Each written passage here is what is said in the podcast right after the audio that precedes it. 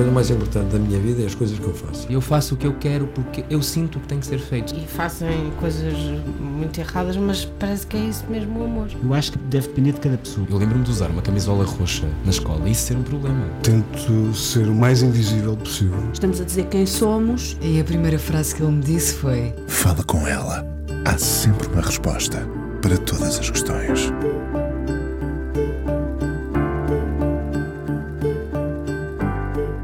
Que a pandemia nos fez ao sono? E já agora, se me permitem, aos sonhos. Essa seria outra conversa. Ninguém pode viver bem sem dormir bem. A nossa vulnerabilidade fica mais exposta numa noite mal dormida, arrastando com isso um cenário muitas vezes pouco refletido e nem sempre com as melhores respostas. Mas a vulnerabilidade é só uma das muitas faces de um sono curto, interrompido, inquieto. Dormir mal traz outras consequências graves a nível da saúde. Não há super-heróis que durmam pouco e estejam em forma. Talvez quando somos jovens e queremos viver tudo e dormir possa parecer um desperdício. A nossa convidada de hoje diz que em Portugal só cumprimos metade do provérbio deitar cedo e cedo erguer dá saúde e faz crescer. É que levantamos-nos cedo, mas deitamos provavelmente cada vez mais tarde. Formou-se em medicina em 1969. Depois da especialização em neurologia, começou a interessar-se cada vez mais pelo sono. Autora, professora universitária, foi chefe da área de neurologia do Hospital de Santa Maria e é diretora da Clínica do Centro de Medicina do Sono de Lisboa. Tem um ar muito calmo, como se refletisse muito sobre todas as palavras. Fruto de um sono reparador, Teresa Paiva, 76 anos, mãe e avó, aqui está ela hoje, no Fala Com Ela na Antena 1. Olá, Teresa. Olá, Inês, viva, está boa. Como é que está? apresentação comprida. Estou, ah, bem. Espero que não lhe tenha dado sono esta apresentação. Não, não, não. Teresa, uh, é sempre um prazer falar consigo, já não falávamos há algum tempo. Um, andamos todos a dormir pior? Todos, enfim, esta generalização não será correta, mas de uma maneira é, é geral. É muito difícil, pois, é muito difícil. Eu acho que mais que 50% das pessoas, se calhar, mais de metade, estão a dormir pior, se calhar 60%. Uh, eh, mas depois há o, o resto que ou está a dormir na mesma ou está a dormir melhor. Portanto, eh, eu tenho muita dificuldade em, em, em, generalizar uma coisa para toda a gente, porque efetivamente as pessoas são diferentes umas das outras. E assim como não há duas insónias iguais, não há duas pessoas iguais. E, as, e, as, e a, pan, a pandemia, que enfim, de certa forma, nos afetou a todos, teve consequências diferentes também para as pessoas. Houve pessoas que passaram a dormir melhor e que modificaram a vida Houve outras que ficaram iguais, mais ou menos. E houve outras que passaram a dormir muito pior. Uh, é, é eu... possível que se tenha passado a dormir melhor durante a pandemia? É, porque, portanto, você repara que com o trabalho, eh, com o teletrabalho, muitas pessoas passaram a ficar em casa, a não ter aquelas bichas matinais, aquele frenesim de levar os filhos à escola, aquele frenesim de chegar a horas no trabalho com bichas enormes, etc, etc, etc. Portanto, muitas dessas pessoas esse stress reduziu. É certo que depois, noutras, o stress aumentou porque tiveram que ter os filhos em casa ou os, maridos, ou os casais ficaram em casa. E isso não foi bom para todos os casais. Houve casais que se deram bem com isso, casais que se deram mal com isso.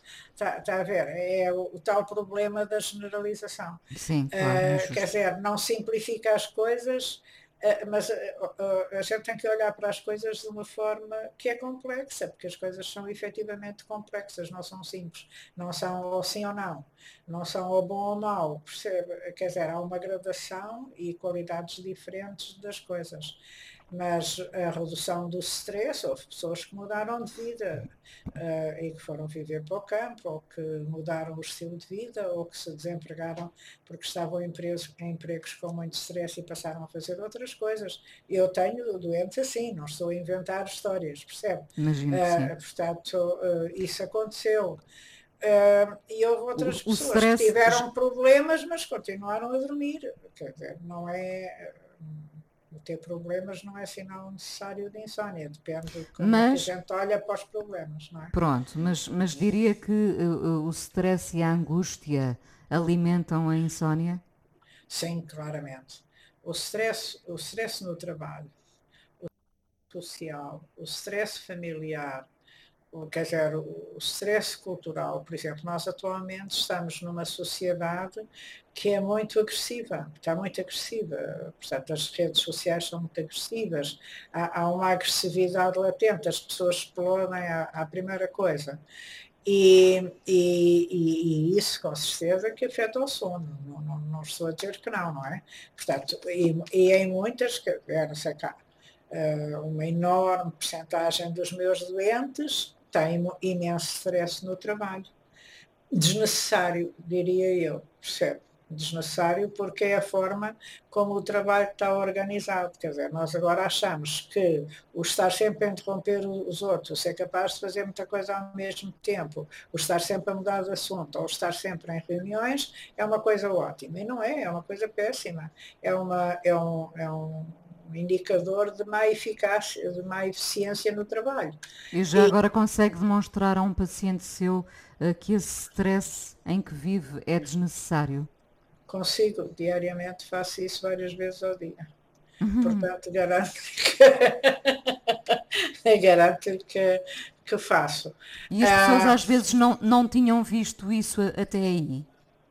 Quer dizer, as, as, pessoas não têm visto isso até aí, porque isso é uma forma de cultura, percebe? Eh, a, a, gente tem como forma de cultura o ser capaz de atender, responder aos e-mails, responder aos, aos SMS, responder a tudo na hora, tudo na hora, estar sempre a responder a tudo, a fazer tudo, não sei quantas coisas ao mesmo tempo, e faz isso, e, e as pessoas andam numa lufa-lufa, que é uma lufa-lufa na qual já não se pensa, percebe? Está, está sempre em, em, em a arfar, a arfar uh, com, com, a lufa-lufa.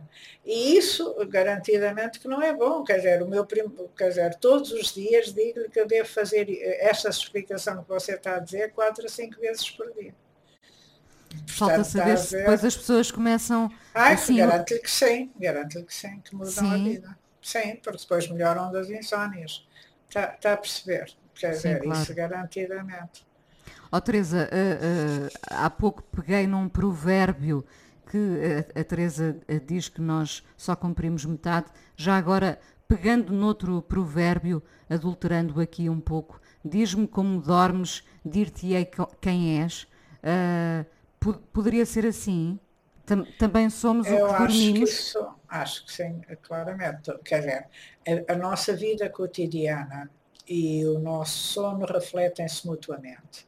E as pessoas que, que, quer dizer, que dormem bem têm maior desempenho físico, maior desempenho intelectual, maior, portanto, há, há, há o mito do, do short sleeper, que esses é que são bons. Mas efetivamente isso não é verdade. Quando se vai ver os factos, uh, uh, o, as pessoas de grande sucesso nas várias áreas, desde as artes às, aos, ao desporto, às, às, coisas científicas, etc., a maior parte das pessoas que têm grande sucesso uh, quer dizer, dormia muito bem. Há mais célebres, por exemplo, Beethoven na música, o, o, o, o Einstein dormiam muito bem, percebe? Portanto, a gente tem esta mania uh, e são se calhar, quer dizer, grandes cérebros uh, do século, desta época, da nossa, claro, da nossa claro. Eh, era moderna, não é? Está tá, tá a ver, portanto, é, esta ideia de que dormir pouco é que deve ser, é evidente que há sempre short sleepers, a Madonna é uma short sleeper, há, há sempre uns short sleepers, uh, mas, mas são uma minoria. Uh, quer dizer, há short sleepers muito inteligentes e com muito sucesso, eu não estou a dizer o contrário, mas, mas são uma minoria, a maioria não é. E acha que são, bem, são short sleepers porque querem, ou seja, estamos a falar de pessoas que ah, dormem isso, pouco, não é? Isso. Uh, Pois, Isso é só fazendo uma entrevista e um registro. Pois claro, tem razão. Não consigo. Da próxima vez hei de perguntar. Pede, pede um registro de som na Madonna. Sim, exato. A quando, há, quando há uns tempos, em entrevista ao público, dizia que as pessoas pobres dormem pior do que as ricas. Isso resulta de toda uma conjuntura socioeconómica? É, é. É, não é? É, há várias coisas. As condições de habitação são um dos problemas. As condições de saúde são outro dos problemas. A, a cultura é outro dos problemas. Portanto, é, começando por cada um. As- Sabe-se que atualmente as, as pessoas que vivem em sítios ah, arborizados ah, têm, têm, dormem muito melhor que as pessoas que não vivem em sítios arborizados, que vivem naqueles sítios com, com muita tensão. Idem para, para, as, para as densidades populacionais, para as grandes densidades populacionais. Depois, eh, em relação ao- aos, aos, aos meios socioeconómicos, as pessoas mais pobres têm não só mais doenças, como piores médicos, percebe? Não sei se você se lembra de um filme muito interessante que é As Good As It Gets, um, que é com o Jack Nicholson. Jack Nicholson, sim, sim, sim, lembro lembra-se desse filme. Claro. E, e a- a- o filho da, da- da empregada do bar estava sempre doente até ele pagar um médico bom para o tratar, não é? Portanto, é, é- é quando, quando se fala na saúde dos pobres, eu acho que os pobres deviam ter os melhores médicos, porque têm mais doenças e são mais difíceis de tratar.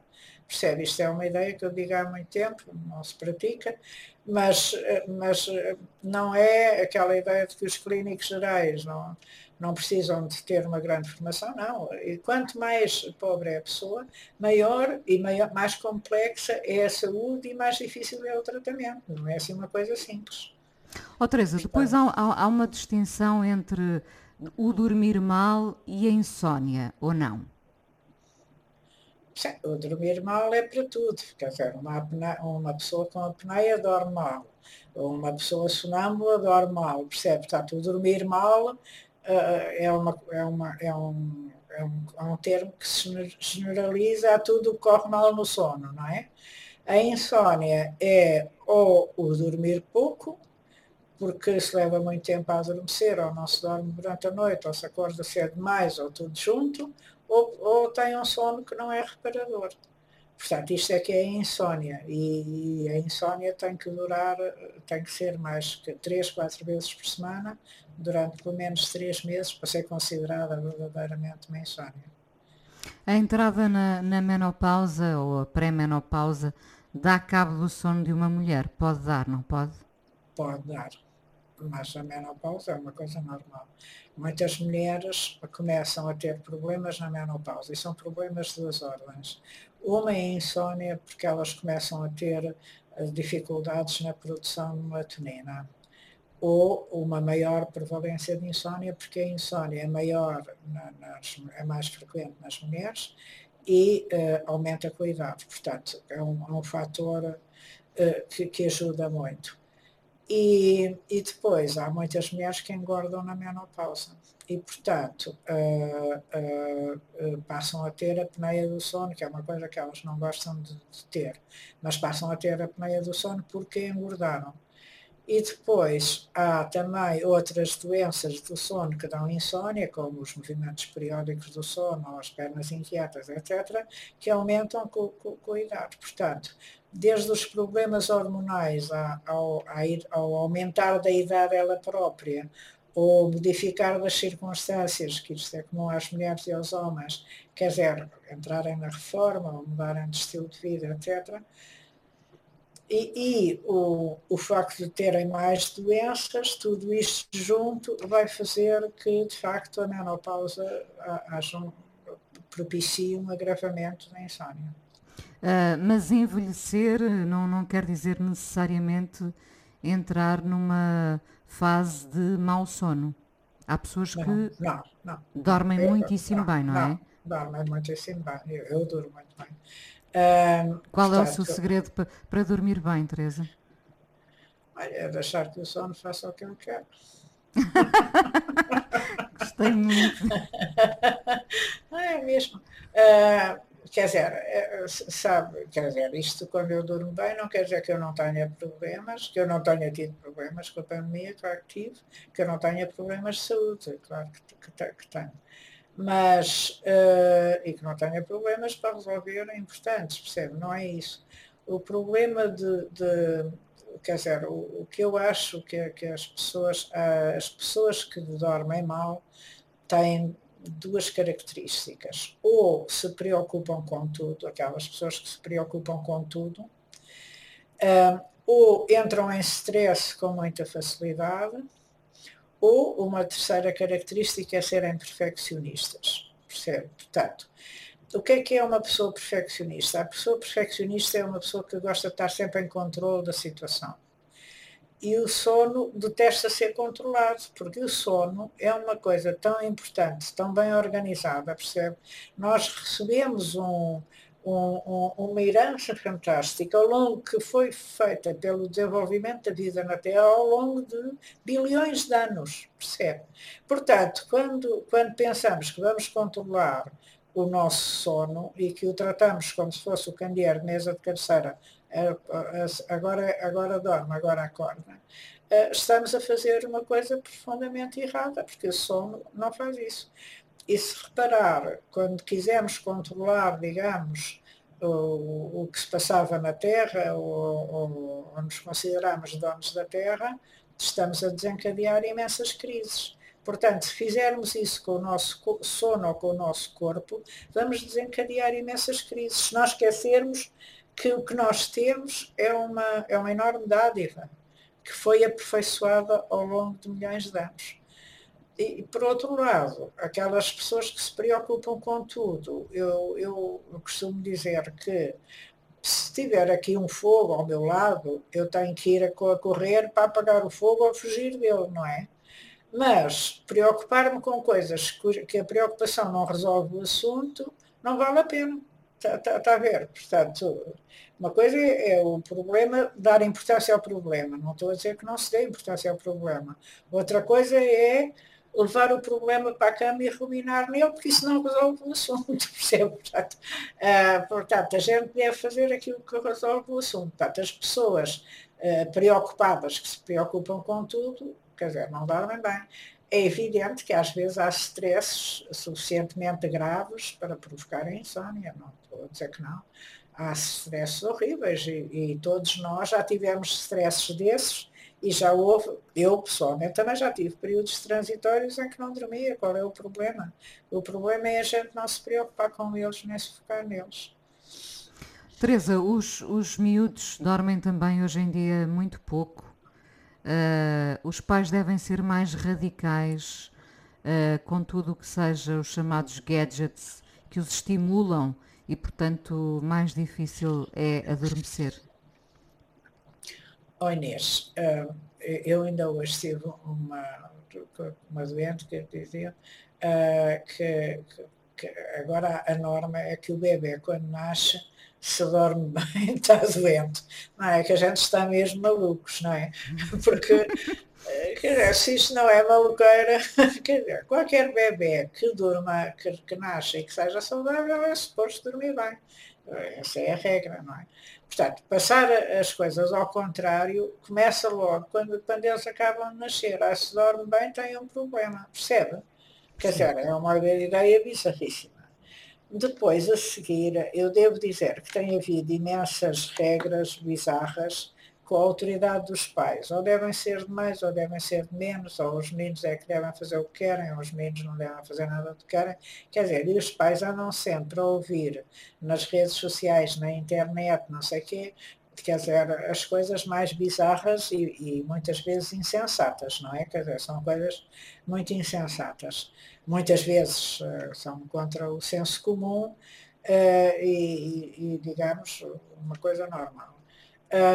E, portanto, quando chegam a essas idades, que são a adolescência, que é em si uma idade já difícil, e com, com a apelidação, quer dizer, com o chamamento que há à volta do, de todos os gadgets, nós temos de facto o, o grande perigo de ficarmos fixos na tecnologia.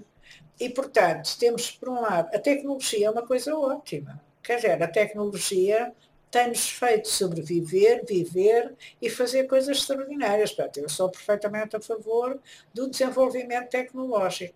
Agora, quando a gente faz um desenvolvimento tecnológico, temos que saber que esse próprio desenvolvimento também contém riscos e temos que os saber controlar. Efetivamente, o, os gadgets, eh, quer dizer, há estudos feitos pela professora Margarida Gaspar de Matos, a equipa dela, na qual eu também colaborei com, com imenso gosto e temos artigos publicados, em que em Portugal os, o, o uso de, de gadgets, de, portanto, de excesso de televisão, excesso das redes sociais, o excesso de computador, etc., etc., uh, portanto, na adolescência, uh, são, estão associados a maiores problemas de saúde, uh, pior rendimento escolar, pior qualidade de vida, comportamentos de risco, comportamentos de risco, o que é uh, drogas, fumar, andar em lutas, portanto, comportamentos violentos, as relações sexuais uh, demasiado cedo, etc., por aí fora. Portanto, comportamentos de risco, uso de substâncias, portanto, café, o tabaco e as drogas. E, e portanto, se uh, as pessoas não virem isto, é um disparate. Mas quando nós fizemos os nossos estudos na pandemia, que são quase, quase 6 mil pessoas que temos os inquéritos avaliados, são as mesmas coisas. As pessoas que andam muito nas redes sociais, as pessoas que não fazem exercício, eh, eh, eh, as pessoas que jogam muito na internet, etc., têm sempre piores indicadores de saúde, têm pior adaptação à pandemia, etc., por aí fora, percebe? Portanto, é, é uma coisa que é má na adolescência, mas também é má na idade adulta. Teresa, vamos à primeira canção. Não, não, estou, não, eu estou, estava neste momento, para lhe ser honesta, eh, para lhe ser sincera, eh, estava neste momento a pensar a quantidade de pessoas, nós todos, de uma maneira ou de outra, vamos encaixando nesse, nesse retrato que faz, não é? Pois, é, é um retrato triste. Mas quer dizer, eu sou a favor das tecnologias. Eu, não, eu, não percebo, que, eu percebo. Não, que não. Agora, nós temos é que perceber que as coisas têm limites e há uma coisa que se chama senso comum. E uma, eh, se me permite, antes das canções, eu acho que o grande problema do homem do século XX e um é que nós, ao considerarmos donos do mundo ou donos do, do universo, quase, que às vezes vivemos, uh, esquecemos estas raízes antigas que nos ligam, uh, por um lado, à terra, está, está a ver, por outro lado, à natureza, às árvores, às plantas, etc., por outro lado, aos animais. Portanto, quando a gente esquece os links importantes que temos com, a, com as nossas origens, que as, as, nossas origens são ancestrais, nós não aparecemos hoje na Terra. Estamos na Terra, ah, quer dizer, há 300 mil anos, a Terra é muito mais antiga que isso, não é? Mas nós estamos aqui há, há uns, tantos, há uns tantos aninhos e, e recebemos, de facto, dádivas que nos permitiram ser, uh, quer dizer, uma dádiva com certeza é o cérebro, outra dádiva com certeza é o nosso sono e o nosso corpo, e outra dádiva é a nossa mão. Portanto, a nossa inteligência é uma dádiva e tem que ser usada uh, uh, de acordo com as nossas raízes. Portanto, nós podemos desenvolver tecnologia, mas temos que estar sempre ligados às nossas raízes. Eu estou a escrever sobre isto. Ah, muito bem, muito bem. Um, vamos, vamos à primeira canção então? Sim. Não, Olha, não vamos ouvir Beethoven, que dormia bem, mas. Uh, não, não vamos ouvir Beethoven. Eu, eu, eu escolhi umas duas canções uh, simples, uma romântica Então vamos à romântica. Que era a romântica, é. Ou, ou guardamos a romântica para. ou, ou, guardamos a romântica para o fim. Não, guardamos a, para ser um happy end. Sim. Vamos, vamos à outra, que não é romântica. Então, a outra não é romântica, é contestatária, é o samba da utopia. Vamos a isso, vamos ao samba da utopia, então.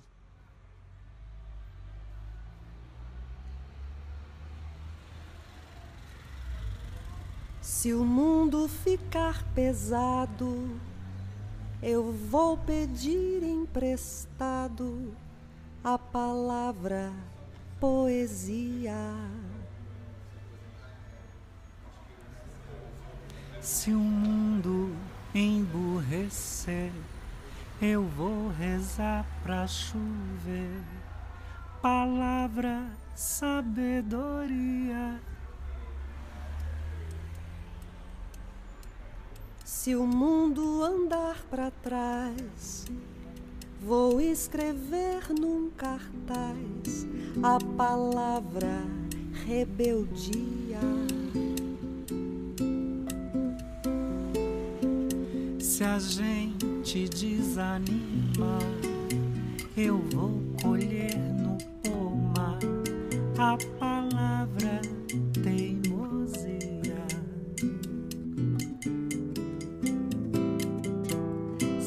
acontecer afinal de entrar em nosso quintal a palavra tirania.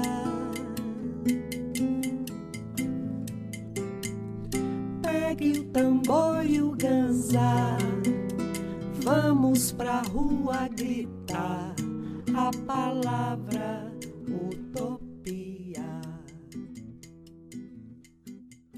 Teresa Paiva, neurologista, diretora da Clínica do Centro de Medicina do Sono de Lisboa, hoje no Fala Com Ela aqui na Antena 1.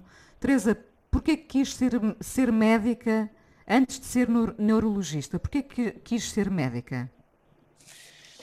Sabe que a gente é muito moldado por circunstâncias na nossa vida, não é?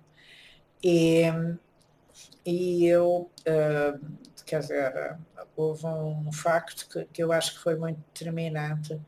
Um, um dos meus irmãos, uh, quer dizer, tinha, tinha eu para aí oito anos, ou dez, por aí, por essa idade. Um, talvez um bocadinho mais, não sei. Uh, teve uma intoxicação de gás na casa de banho. Porque naquela altura os esquentadores estavam na casa de banho, não é?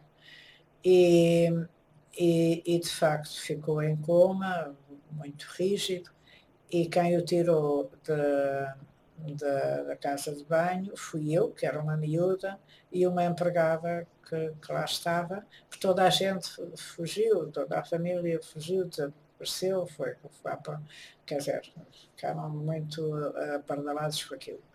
E aquela coisa de o ter, de certa forma, salvo, porque o tirámos da casa de banho, eu e a empregada, foi um marco bastante importante para o que eu havia de fazer a seguir, percebe? Uh, acho eu.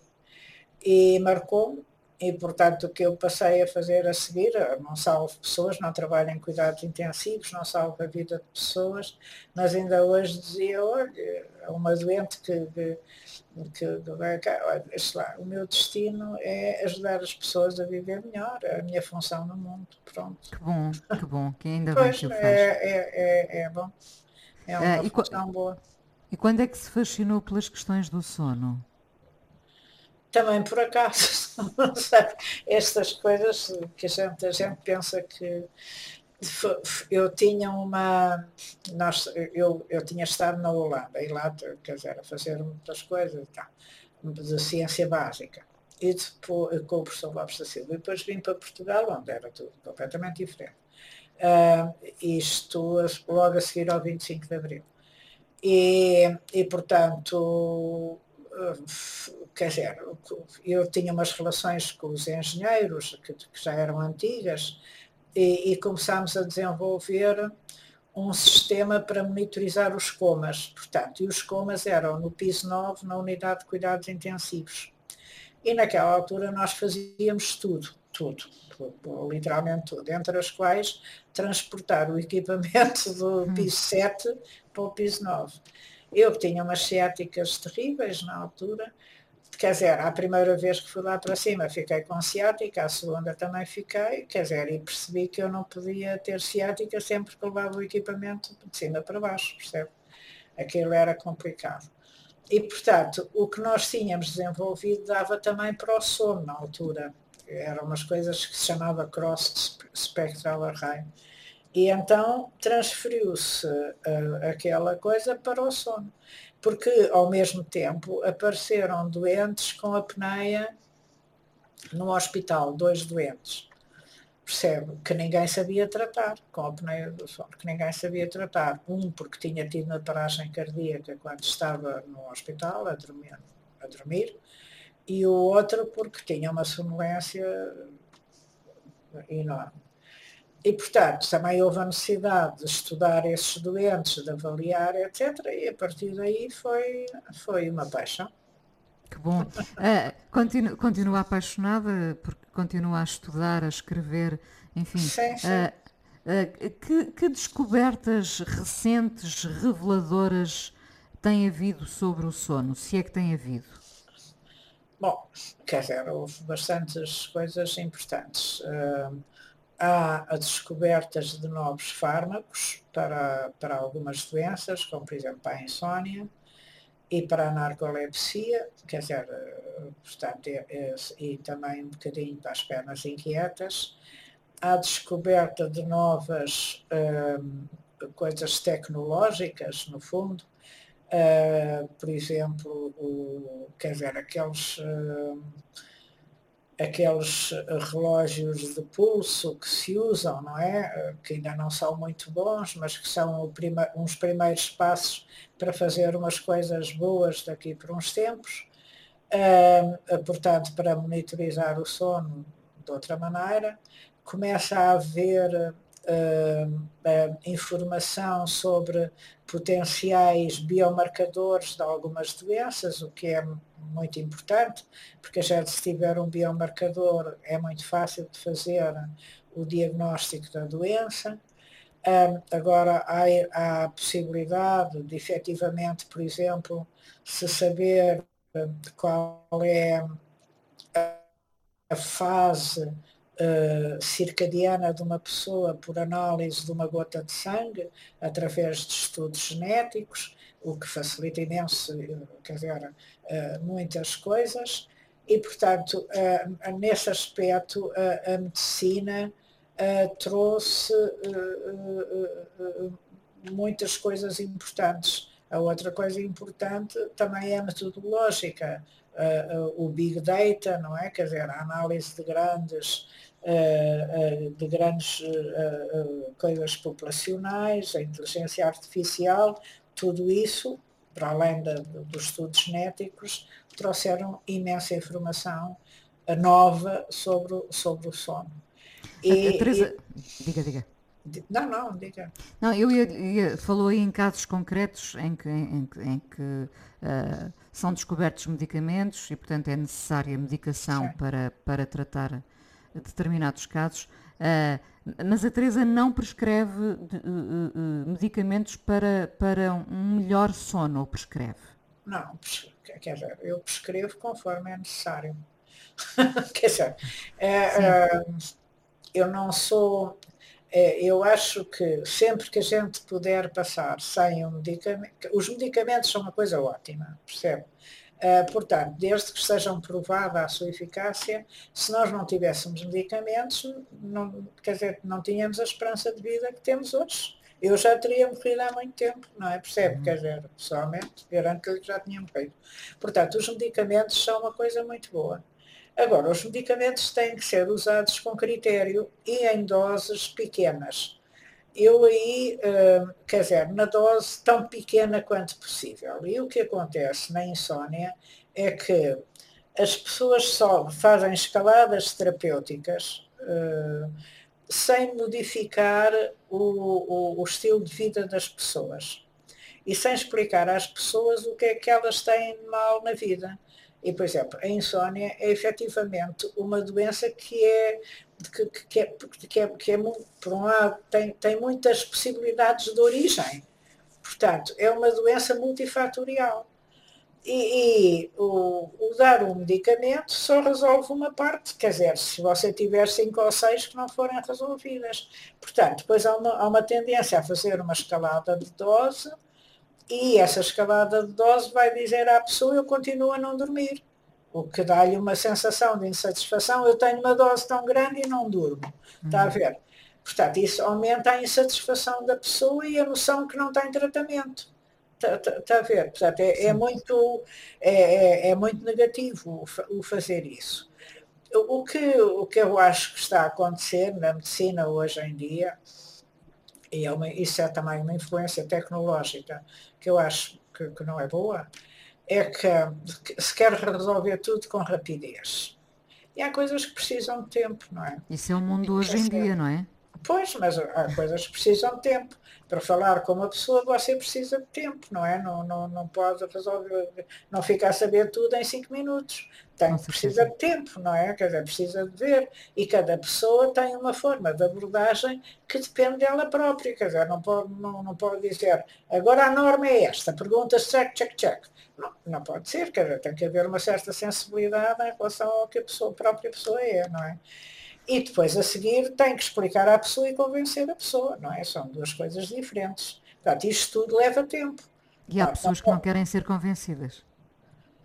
Sim, há, há sempre. Não há ninguém que trate toda a gente, percebe? Há pessoas que querem continuar a fazer, mas quer dizer, eh, eh, quer dizer aí eh, a minha posição é simples, o corpo é seu, a vida é sua, a minha opinião é esta, se quiser fazer outra coisa, quer dizer, a responsabilidade é sua, não é? Quer dizer, cada um tem a, sua própria responsabilidade sobre a sua saúde, não é? Oh, Teresa, naqueles conselhos mais prosaicos que, que vamos ouvindo, ler antes de dormir é mesmo bom? É, não, não faz mal a ninguém. Se as pessoas gostam, é ótimo. Uh, e, e ter... Se não olham livros de terror, Pois claro. Pois claro. Sim, não, catástrofes, percebe? É uh, e ter horários regulares, foi uma coisa que facilmente perdemos com a pandemia, não é? Sim, uh, começaram a ter horários um pouquinho mais tardios. mas ter horários regulares é fundamental. Na, na, sua clínica do sono, ninguém hiberna Uh, não sei se há curas de sono, há tentativas não, sim. Não, eu nunca de... fiz nenhuma é cura de sono na vida. Uh, o, o, há o quê? Tentativas de equilíbrio? Quer dizer, uh, basicamente depende sempre da pessoa. dependem do caso, percebe? Porque a primeira coisa que a gente tem que fazer é saber você imagina que há uh, causas existenciais, por exemplo, trabalho, conflitos familiares, uh, uh, erros de hábitos, portanto, já temos três causas. Mas depois a seguir há causas orgânicas, não é? Portanto, o sono também pode não funcionar bem por ter causas orgânicas e, uh, independentemente das causas orgânicas, uh, quer dizer, todas as, as, outras causas existenciais ou circunstanciais, etc., podem dar uh, em cada pessoa coisas diferentes. Há umas que têm mais sono profundo, outras têm menos sono profundo, umas têm mais remo, outras têm menos remo, outras têm outras coisas quaisquer. E isso tem que se perceber, quer dizer, o sono tem que se medir para se tratar em condições porque se não se medir com rigor e com profundidade, não se trata em condições. Uh, portanto, essa é, é uma das, das, das, regras. A outra, uh, quer dizer, e portanto, uh, ao, ao, ver se a pessoa tem ou não causas orgânicas, e digo-lhe que a maior parte das pessoas tem causas orgânicas para ter uma insónia, quer dizer, temos que resolver as causas orgânicas. Portanto, uma pessoa não pode passar, quer dizer, imagine que uma pessoa tem insónia e tem apneia do sono, tem que resolver a apneia do sono. Se a pessoa tem insónia e tem um, um, um, cancro ou não sei o quê, quer dizer, tem, tem, tem que se ver com exatidão o que é que se passa, uh, ou tem uma arritmia, ou tem não sei o quê, tem, essas coisas têm que ser vistas. Quer dizer, muitas pessoas, quer dizer, eu não estou, ainda não, é, é, a primeira vez que digo o que eu vou dizer em público, muitas pessoas têm por trás uh, passados de violência. E por isso, uh, tendo em conta que há uma percentagem enorme dos meus doentes que têm passados de violência, que é bullying, violência doméstica, violência no trabalho, uh, negligência, conflitos familiares, etc., por aí fora, uh, uh, tendo em isso conta isso, reflete isso reflete-se no sono garantidamente, mesmo que seja nos primeiros anos de vida e a gente esteja com adulto agora, acabamos de fazer uma publicação onde mostramos isso, numa revista internacional, e, portanto, esta, esta relação da, da violência com o sono na, na, nas nossas vidas é uma, uma coisa importante. E, portanto, neste momento, nós temos aqui uma consulta de violência que tem 10 pessoas e é uma consulta multidisciplinar, com psicólogos, psiquiatras, uh, comigo, sou neurologista, com pneumologista, com psicoterapeutas, etc., com advogados. Está a ver? Portanto, uh, uh, esta, quer dizer, não fazer estas perguntas, que muitas vezes as pessoas não fazem, os traumas, o que há de traumas e de violência por trás na vida das pessoas, é é um fator que tem que ser, obviamente, tido em conta. Mesmo quando a pessoa diz que não tem importância nenhuma. Percebe? Muitos sim, dizem, ah, não tem importância a, nenhuma. A Eu questão é muito mais complexa, claro. Mas a questão claro. é muito mais complexa, percebe? Exatamente. Teresa, um médico nem sempre pratica aquilo que professa. Consegue seguir os seus próprios conselhos? Consigo, por acaso. Isso. Consegue. Consigo. Estou ao ar livre, tenho hobbies, me, uh, utilizo as mãos, uh, durmo, tenho os horários mais ou menos regulares, não uso despertador, exceto quando é necessário, trabalho bastante, uh, mas, uh, mas tenho regras no trabalho, quando o meu cérebro diz não trabalhes mais, não trabalho. O que é um dia bom para si? Ah, eu gosto de muitos dias diferentes. Você é engraçada. Tá, eu gosto de estar no campo, uh, gosto de estar a fazer plantações e não sei o quê. Gosto de plantar árvores, plantar plantas, ver plantas, reproduzir plantas, é uma coisa que me dá um prazer enorme. Uh, ver, ver crescer, percebe? Ver crescer é uma coisa linda. Um, e dão com os animais, não é? Portanto, ver nascer pintos, ver nascer cabras. A vida no campo, a vida, a vida no campo, no fundo. A vida, que são as nossas raízes. Uh, portanto, eu estava que eu pratico. Uh, portanto, eu também gosto de ler, gosto de ouvir música, gosto de ver bons filmes, quer dizer, gosto de estar com a minha família, quer dizer, uh, gosto imenso da minha família. Portanto, a minha família é com certeza muito importante. E, e gosto também de, de trabalhar e de, de, sentir que ajudei as, as, pessoas, é uma coisa boa. Quer dizer, não sou perfeita, mas faço o melhor que posso. Muito obrigada por ter vindo ao Fala com ela. Ainda vamos conversar mais um bocadinho no podcast. Para terminar esta conversa aqui na Antena 1, que música romântica é essa, Teresa?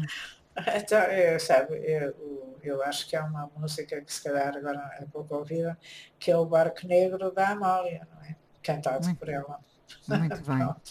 Como tá ninguém bem? cantou, como ninguém como cantou. Ninguém cantou. Obrigada, Teresa Paiva. Obrigada. Um grande beijinho.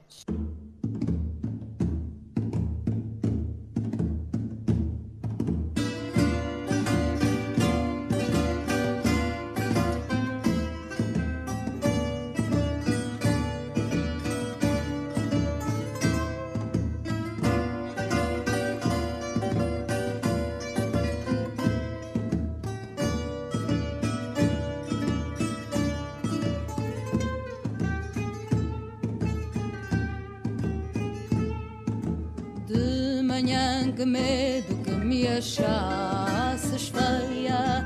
Acordei tremendo, deitada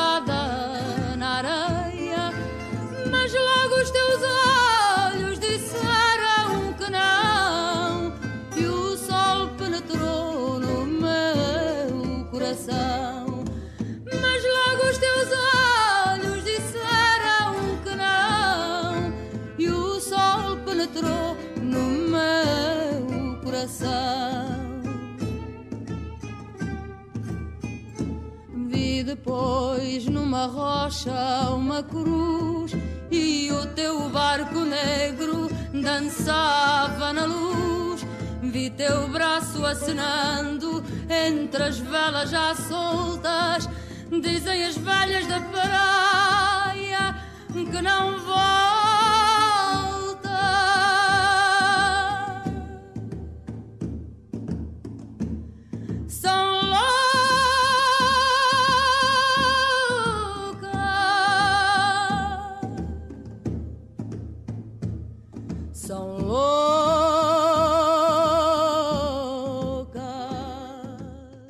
Neurologista Teresa Paiva, hoje no Fala Com Ela, especialista em questões de sono. Os seus pacientes são sobretudo eh, homens adultos. Não se alterou esse padrão, Teresa? Eu tenho imensos homens, eu tenho muitos homens e muitas mulheres, sim. As- Quer dizer, E, pou- tenho- e poucas crianças. Bem, Quer dizer, vejo menos crianças do que vejo adultos. Adolescentes eh, ainda vejo.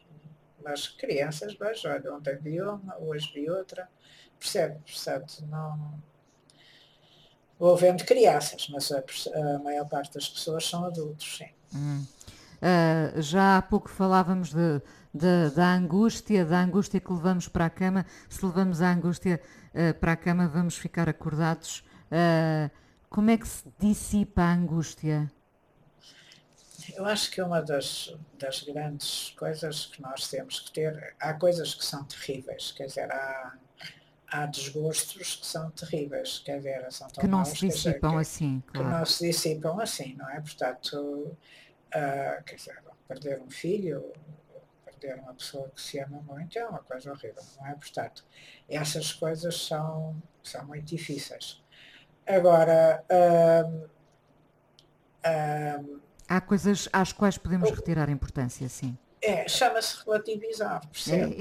Exato. E, o- e o- e a relativização é uma coisa que se ensina, não é? Portanto, ahm, quando as pessoas dizem a minha dor é a pior do mundo, quer dizer, a gente tem que fazer perceber a essa pessoa que ela acredite quer não, que há pessoas que sofrem muito mais do que nós, não é?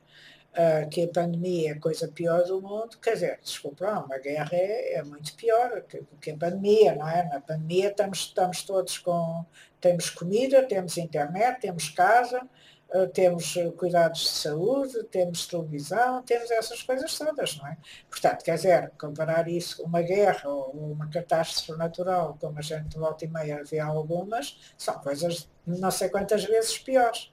Está, está a ver? Portanto, a gente tem que aprender a relativizar.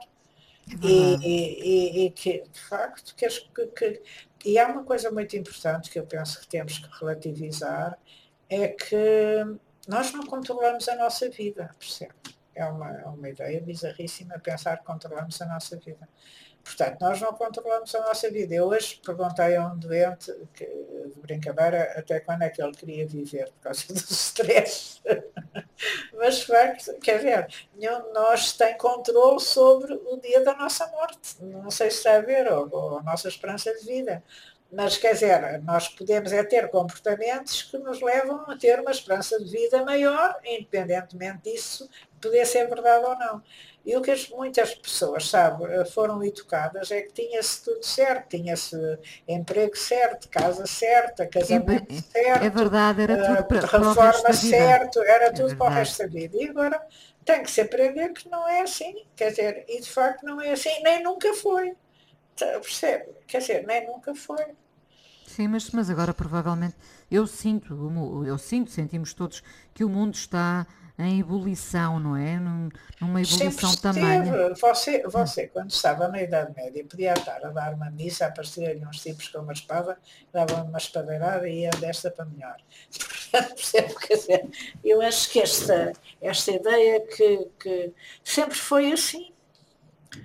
Percebe? Só que nós, tra- Só que nós não vivíamos, na, na Idade Média não estávamos vivas, não é? Nós estávamos vivas, não é? Mas quem foi Felizmente, na Idade felizmente, Média, felizmente. quer dizer, veja aqueles tipos dos duelos, que já não é na Idade Média, é século XIX, não é? Os duelos, quando é que não, não eram há pouco tempo, iam para lá e tumba, um, um matava o outro. Quer dizer, e aquilo era tudo ali legal e, e não sei o quê. Está a ver, os acidentes de automóveis, eu acho que a coisa muito dramática, o que eu vou referir é a coisa da Sara Carreira. Quer dizer, é, é a prova ela tinha tudo de esperança na vida. Está a ver? Era bonita, tinha talento, tinha uma família que a ajudava, quer dizer, era tudo bom. Mas de facto depois a, vida não é assim, percebe? É, por muito dramático que isto seja, sim. a vida é imprevisível. Alguém pensava que aquilo ia acontecer. Todo, todo o acidente é, é completamente inconcebível. Todos os dias acontecem coisas imprevisíveis, é verdade. Exatamente. E, portanto, a gente é que é, nós não temos controle sobre isso, percebe?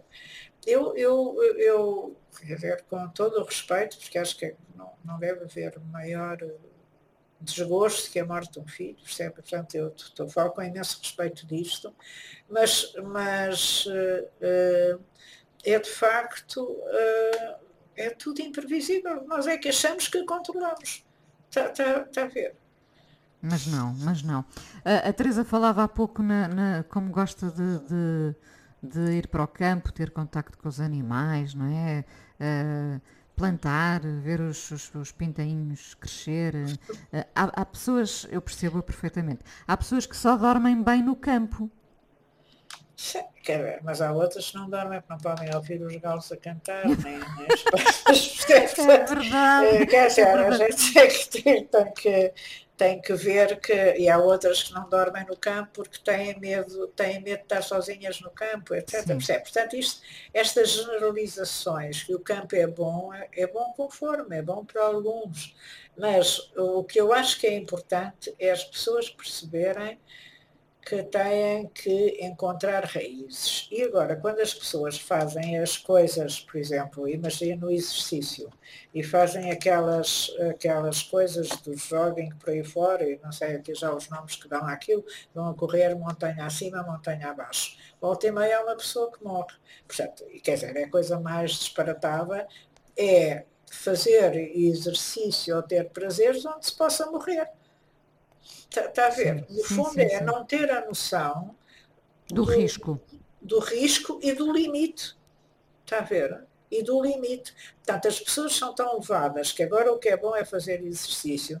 Se, por exemplo, for para o Brasil, para aqueles parques, vê-os a fazer todos a correr com um ar de sofrimento horrível.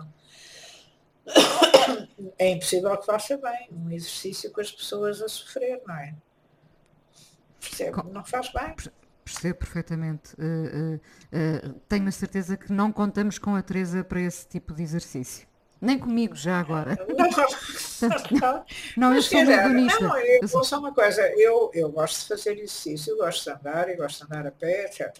Mas, quer dizer, não posso fazer coisas que o meu corpo não aguenta, porque eu já tenho, como você disse de início, 76 anos, não é? Portanto, eu não posso fazer o que fazia quando tinha 20 ou 30 ou 40 ou 50, não é? Ou 60, se calhar. Percebe? Portanto, esta, esta noção de que, que, que temos alguns limites e que temos que fazer as coisas com cuidado, quer dizer, é, é uma noção que, que é necessária. Sim, independentemente de, ser, de estarmos aqui a falar das questões do sono, eu penso que cada um tem que perceber, uh, tem que ter noção do, dos seus limites, não é? Uh, pois, tem porque... que ter a noção dos seus limites, exatamente. Tem que ter noção até onde pode ir, percebe? Até onde pode ir, sim. Teresa, muito obrigada por ter estado aqui à conversa sim, comigo mais uma vez. Obrigada por estar a conversar consigo. Sim. Uh, e que nos encontremos em breve. Um abraço tá enorme e muito obrigada. Tá, um grande beijinho para si. Beijinho, um beijinho. Beijinho. beijinho, beijinho. Obrigada. A coisa mais importante da minha vida é as coisas que eu faço. Eu faço o que eu quero porque eu sinto que tem que ser feito. E fazem coisas muito erradas, mas parece que é isso mesmo o amor. Eu acho que deve depender de cada pessoa. Eu lembro-me de usar uma camisola roxa na escola e isso ser um problema. Tento ser o mais invisível possível. Estamos a dizer quem somos. E a primeira frase que ele me disse foi: Fala com ela. Há sempre uma resposta para todas as questões.